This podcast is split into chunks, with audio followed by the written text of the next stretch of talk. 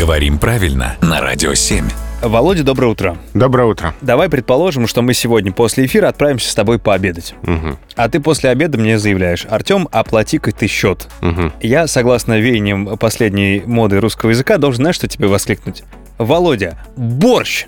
Не в смысле вкусный был борщ за обедом, а в смысле борщ перебарщиваешь ты, перебор это. А на самом деле связь слов «переборщить» и «борщ» на 100% не исключена. Угу. Потому что в словаре Дали, например, есть глагол «борщить», который в южных диалектах означает «лить через край», слишком много. Угу. Но все-таки большинство ученых э, считают, что глагол «переборщить», «перебарщивать» а, образован не от борщи, а от переборка, перебор, перебрать.